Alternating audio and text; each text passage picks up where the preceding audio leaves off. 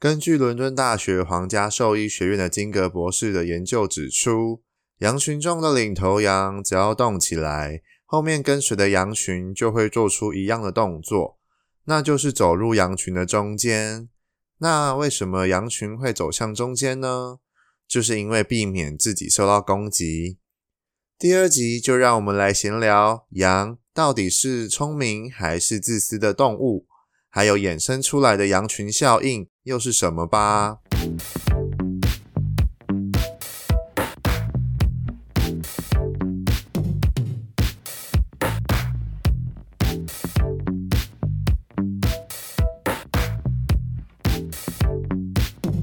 大家好，我是派，欢迎来到第二集的闲聊派。这个心情呢，本来很开心，等到了解封。但因为台湾还是有部分的感染事件呢、还是有在发生，所以经过评估之后，只好继续延到七月二十六号。但还好的是，政府有开始适度的松绑一些措施。不过啊，我还是想要在这边提醒大家一下哦，希望大家还是没事少出门，因为我们现在还是身在这种未知的感染大熔炉里面，不知道哪一天会轮到你或者是身边的人哦。口罩戴好，消毒消好，把自己跟身边人都保护好，是我们最上上之策了。那这样的话，才会让疫情慢慢的减缓。那如果呢，前阵子有预约到疫苗的朋友们，如果经过自己或者是医生评估之后，真的就是能打就打哦，因为疫苗的话都是合法跟时效性的。那就是打完疫苗的话，也能让你降低感染跟重症还有死亡的风险哦。然后接种之后啊，如果有任何的发烧、红肿、不舒服的症状，请也不要担心，因为代表你的免疫系统是好的。那我蛮多朋友都建议去打疫苗之前呢、啊，可以先吞颗退烧药，打完之后再吃一颗，并且呢多喝水、多休息。这些症状其实都算轻微，而且是正常的，并且会在三到五天内慢慢减缓消失哦。如果真的很严重的话，就赶快就医。然后理清楚病因之后，告诉医师，就是你有接种过疫苗，那这可以作为诊断的参考以外，同时也可以请医生帮你通报当地的卫生局跟疾病管制署哦。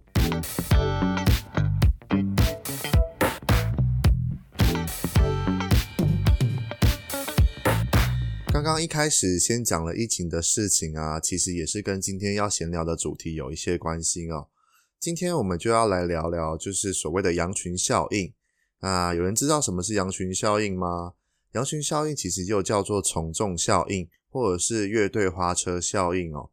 我们人呢，都会有一种倾向哦，我们会去从事或者相信其他多数人的东西跟决定，因为我们呢，不让自己在社会中被孤立，所以常常都会不经思考的就选择与大多数人的相同的决定。而为什么又叫乐队花车效应哦？简单来说，就是你身在一场花车大游行的车阵当中，当你跳上了某个有乐队的花车上的话，你自然而然就会享受音乐，然后就跟着走了。那在台湾，其实简单来说就是跟风啊、盲从等这种词，也是可以代表所谓的羊群效应。还有台语的话叫做“七龟欧大班”这样子。那说到了疫情的羊群效应，就不得不说哦，去年二零二零年疫情刚爆发的时候，台湾就引起了两个东西的抢购热潮哦，一个是口罩，另一个是卫生纸。我在网络上找到了高雄参与大学所整理的报告，他说台湾在二零二零年一月的时候，COVID-19 疫情正式爆发，然后 N95 口罩也因此开始缺货。口罩正式成为一罩难求的商品哦，那口罩厂的话也开始陆陆续续的爆单，因此过年期间，政府为了防口罩之乱开始呢，就禁止了出口，并控管口罩的释出。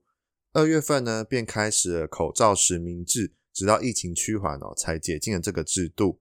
那为什么会发生口罩之乱呢？而口罩之乱的源头又是什么呢？我想啊，就是每个人的内心恐慌焦虑吧。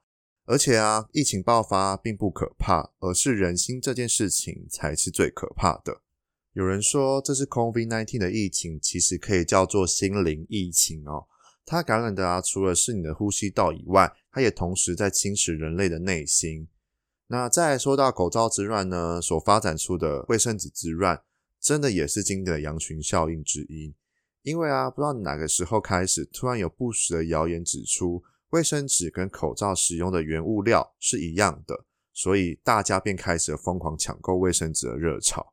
那这边呢，我只想说，要好好的理清楚各种有关疫情的消息，也不要随意散播假消息，让自己跟身边人感到恐慌哦。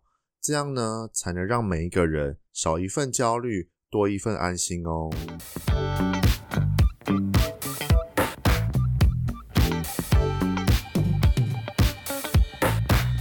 接下来来分享几个你我都知道，然后已经是老掉牙的经典羊群效应的例子吧。第一个呢，就是今年热腾腾发生过的鲑鱼之乱。知名的回转寿司店呢，在三月份举办了相关鲑鱼系列的产品的宣传活动哦。优惠的规定我就不再多说了，反正如果想要免费的话，就是姓名要含“鲑鱼”这两个字哦，这样就可以享有全桌最高六个人内用免费。那原先呢，在活动之前，台湾已经有十个含有“鲑鱼”两个字的人哦，但因为这个活动开始之后啊，相继有超多人改名的，例如啊，廖鲑鱼、张简鲑鱼、刘叉叉帅鲑鱼等哦。后来经由媒体的报道之后啊，便开始了羊群效应。如果你问我啊，会不会因为这个类型的活动，因此改变自己的名字或者是生活习惯之类的话呢？我是不会啦。因为呢，要省钱，也要好好思考这个省钱之后带来的后果是什么。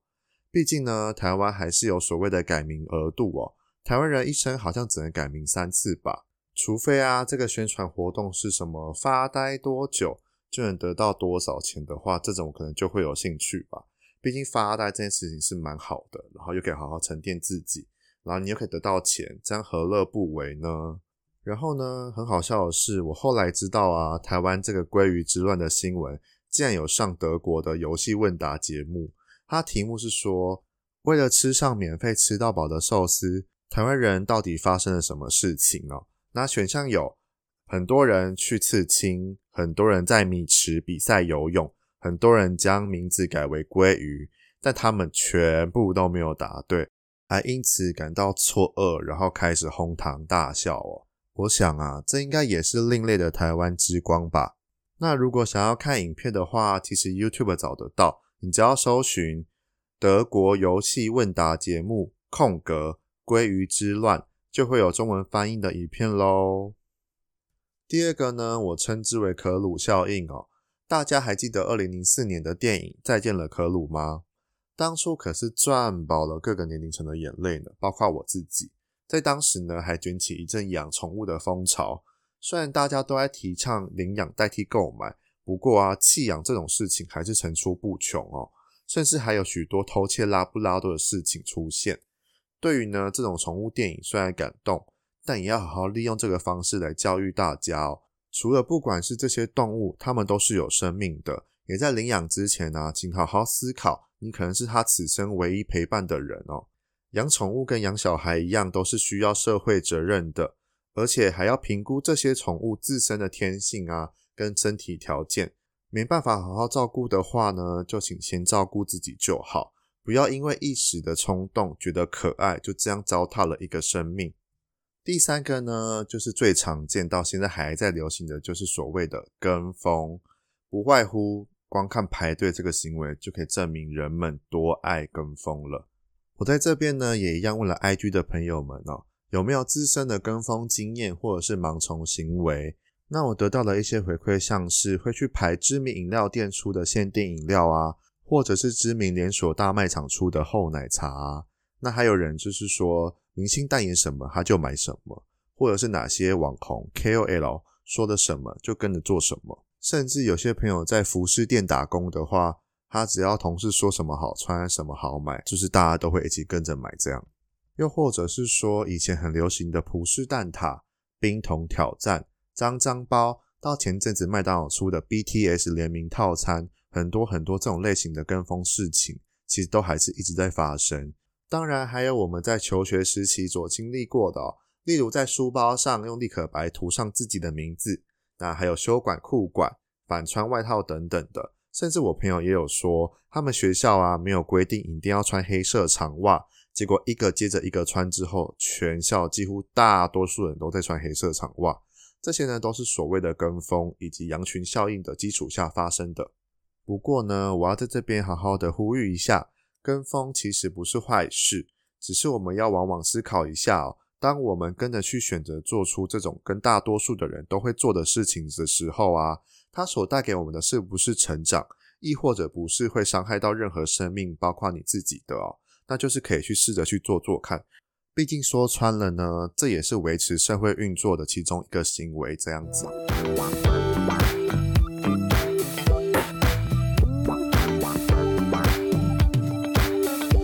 讲了那么多，我们再回头思考一下我开头所说的研究报告吧。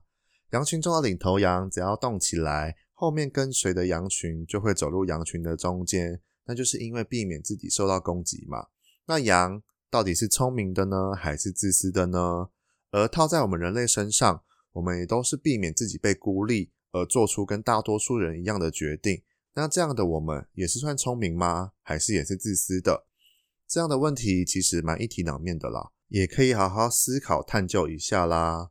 那第二集的闲聊我们就聊到这边喽，也很谢谢第一集播出后蛮多朋友的回馈跟鼓励支持。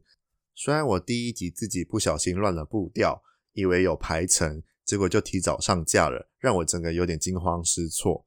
不过没关系，现在各大影音收听平台，YouTube、Spotify、Apple Podcast、Google Podcast。还有 KKBOX 跟 First Story 都已经有我的 Podcast 频道喽，也欢迎大家关注订阅起来。至于上架的时间，目前应该会落在每个礼拜五的晚上。最后也别忘了追踪我的 IG PIE PIE 底线 TALK 拍拍 Talk，然后分享标记给你所有的亲朋好友。如果啊你想要跟我闲聊的，还是想要给给我各种建议跟主题的，也都欢迎在各个地方留言或者是小盒子我哦，我都会看到。那我们就下次见喽，拜拜。